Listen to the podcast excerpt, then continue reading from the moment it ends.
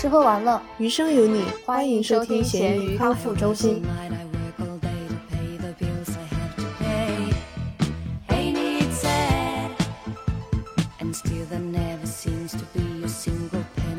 大家好，我是代表咸鱼给听众们拜年的大米，希望所有的鱼鱼们虎年大吉，新年快乐！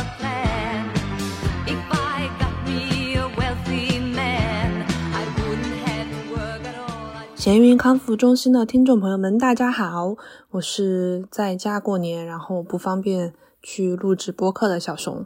嗯，这一期应该也是由我们大灭老师独自完成的，非常的辛苦。然后上一期也是他自己后期的，让我非常的愧疚。我觉得他应该也是有这种想让我愧疚，然后后面去弥补他的心情在里面吧。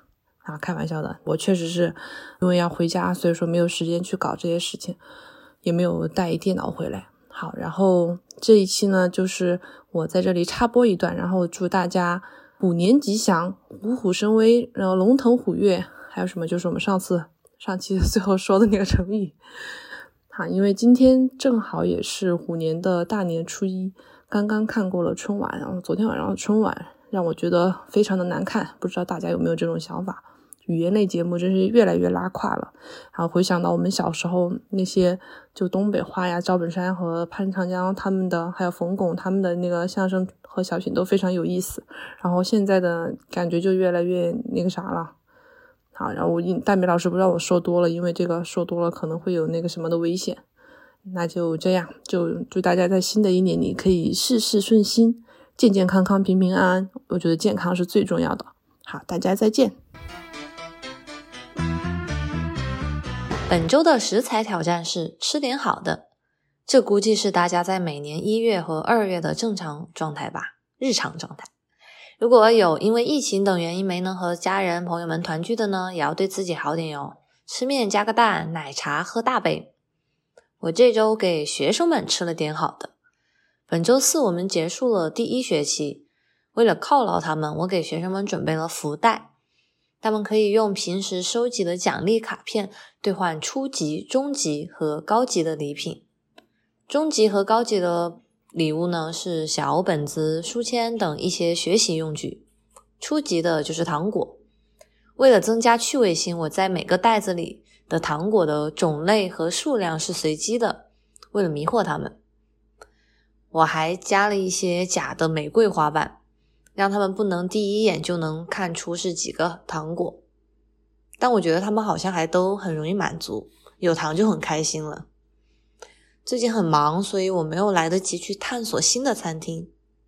但周末我买了一些年货，还是要喜庆过年的，要给自己吃点好的。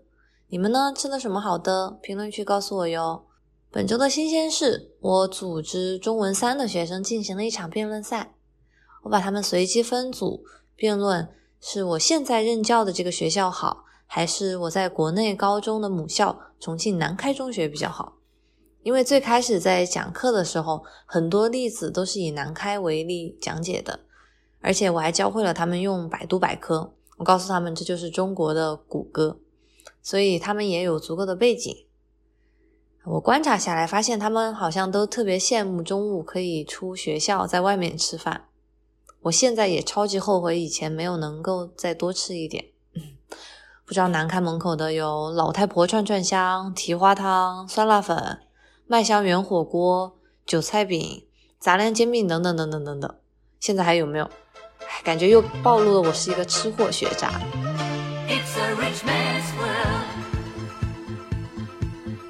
好啦，我要开始生硬的转场讲本期的话题了，赚钱。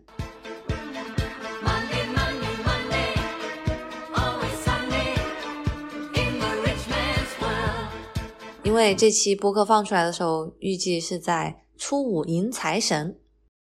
我其实构思了很久，在过年期间发点什么喜庆的单口播客比较好。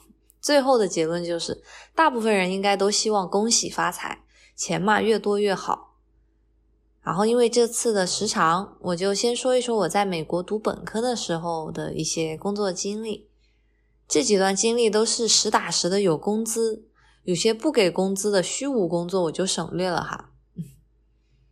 嗯，但他们都是打工，不是那种正式的实习。大学刚开始的时候，我以为家里吃喝不愁嘛，所以我就没有想过打工。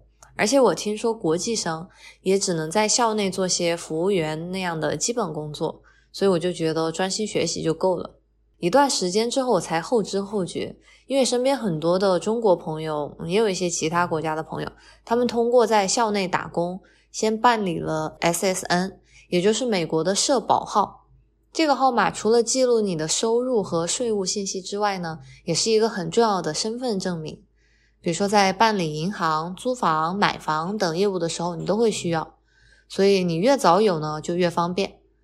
在知道了这个好处之后呢，我就马上去食堂申请了工作。谁曾想，已经变成了一个香饽饽的工作了，好多人排队。我当时是稍微等了几个星期才轮上了位置。至于为什么有空闲的职位呢？是因为有的学生他们在找到这个工作、办理好 SSN 之后，他们就不打工了。然后我记得时薪也差不多是我们州的最低标准，一小时八美金左右。所以，可能有的人，嗯，大富大贵的留学生家庭可能不屑一顾吧。但我当时一去，我就入坑了，简直！因为我觉得在食堂打工太幸福了。经理让我们根据自己的课表时间排了一个工作时间表。比如说你是平时上午的课比较多，你就可以排晚上和下午的班。因为是国际学生，所以每周不能工作超过二十个小时。我记得我大多是晚餐的班。在营业时间前半小时去准备一下，主要就是嗯洗蔬菜、切沙拉，我还做过披萨。开始营业之后就晚餐时间，嗯就给来的学生盛菜、续菜，九点左右收拾干净就可以结束了。我打工的餐厅是自助的，所以有沙拉、热菜各种品类。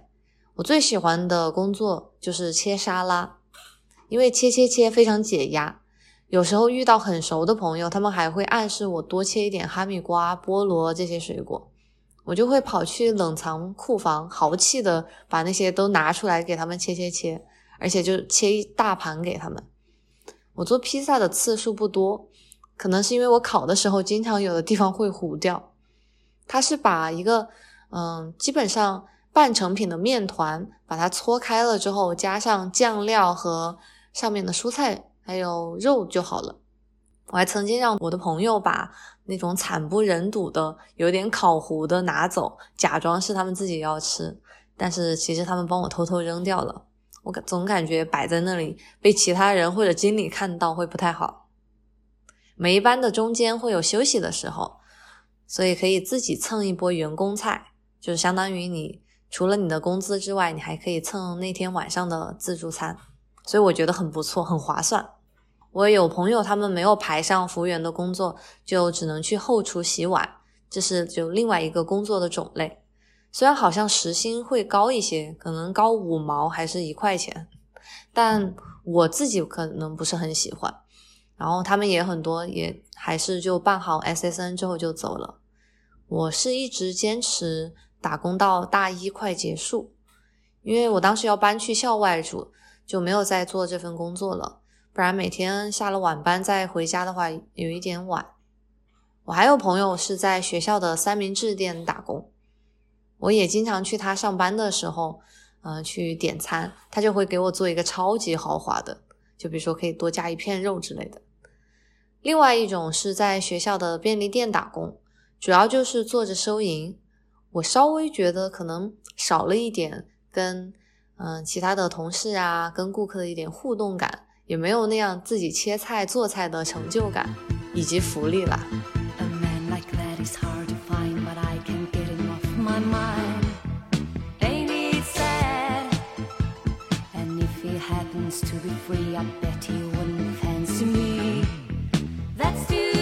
我的第二份工作是学生辅导员，就可能不是大家理解的国内那种辅导员。说起来其实很励志。我刚去这个大学的时候，还上了一个暑期的国际生集训，主要是关于学术写作、阅读、表达等等课程，非常贵，而且是必须上。嗯，大二的时候我听说那个项目在招学生辅导员，所以我就申请了。嗯，不像一个辅导员吧，可能更像一个学生的，嗯，学生的 mentor，一个小小的小老师。所以我想着呢，给学弟学妹们帮一点算一点，让他们少走点弯路。而且从学生变成一个小老师这样的身份去同一个项目，我就觉得好像自己有成长了。我当时而且还打败了很多蠢蠢欲动的学长们才被选中的，大家懂的。学长们希望暑期的时候就先去这个项目看看，哎，下一届的学妹们怎么样嘛？我记得带学妹们还有可能一两个学弟吧，去吃过饭、逛过街。还做了很多我最开始刚来美国的时候，希望有人带我在异国他乡体验的事情。这份工作的工资可能稍微高一点点，每小时十几块美金出头吧。嗯，我觉得冥冥之中这份工作呢，在为我以后就是现在走上老师之路，还是奠定了一定基础的。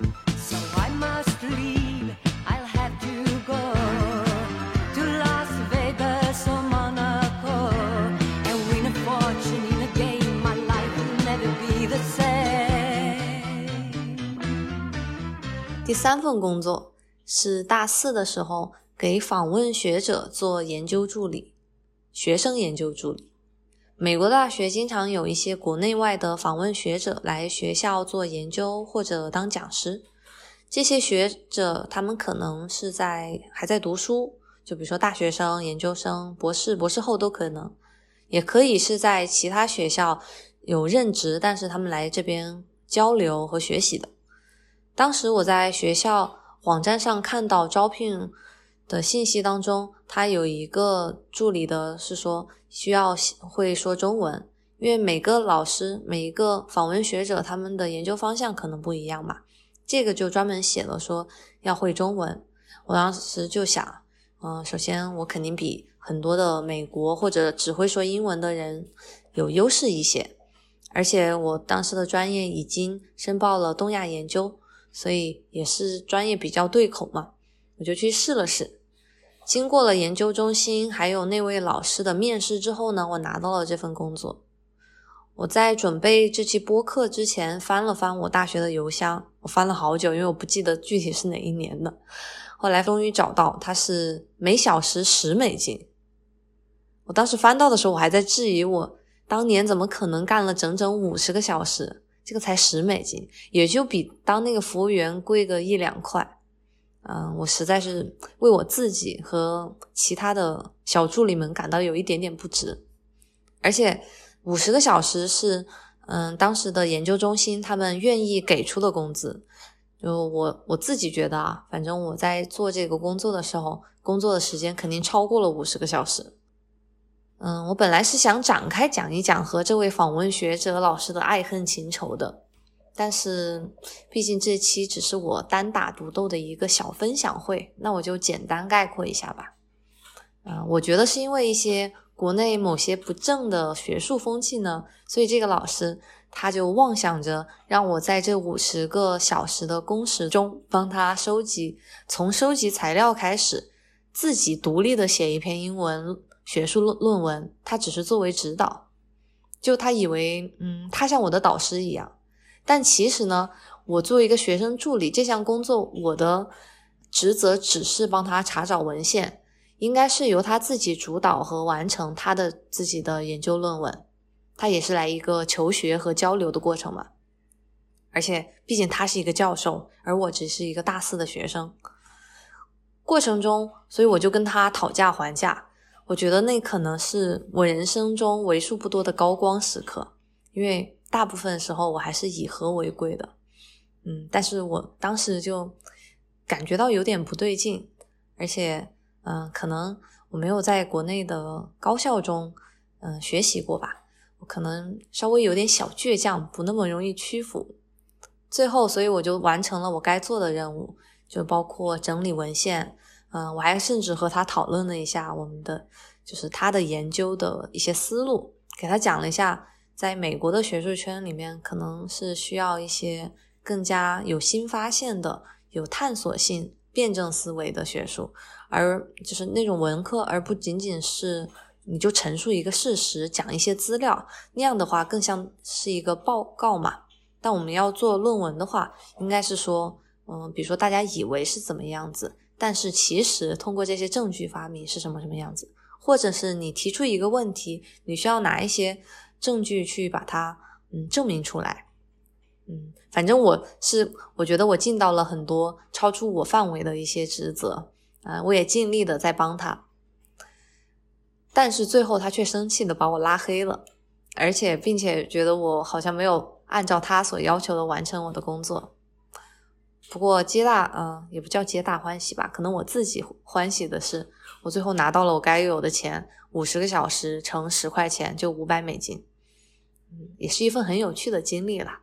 这个故事呢，还有超级多的细节，又很狗血，然后但是又很充满正义感。我一定要下次和小熊好好的做一期，给听众们分享一下怎么反职场 PUA。这期呢，我就纯介绍一下。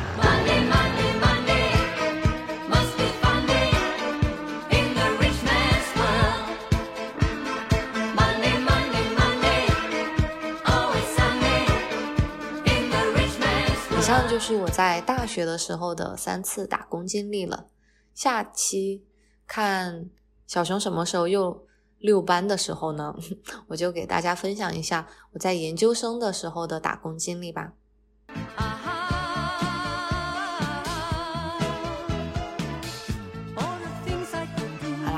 如果你对我们的播客感兴趣，对这一期或者某一期任何一期，请在我们的留言区评论互动吧。你也可以加入我们的微信群，请添加我们的小助手 Fish Friend 二零二一。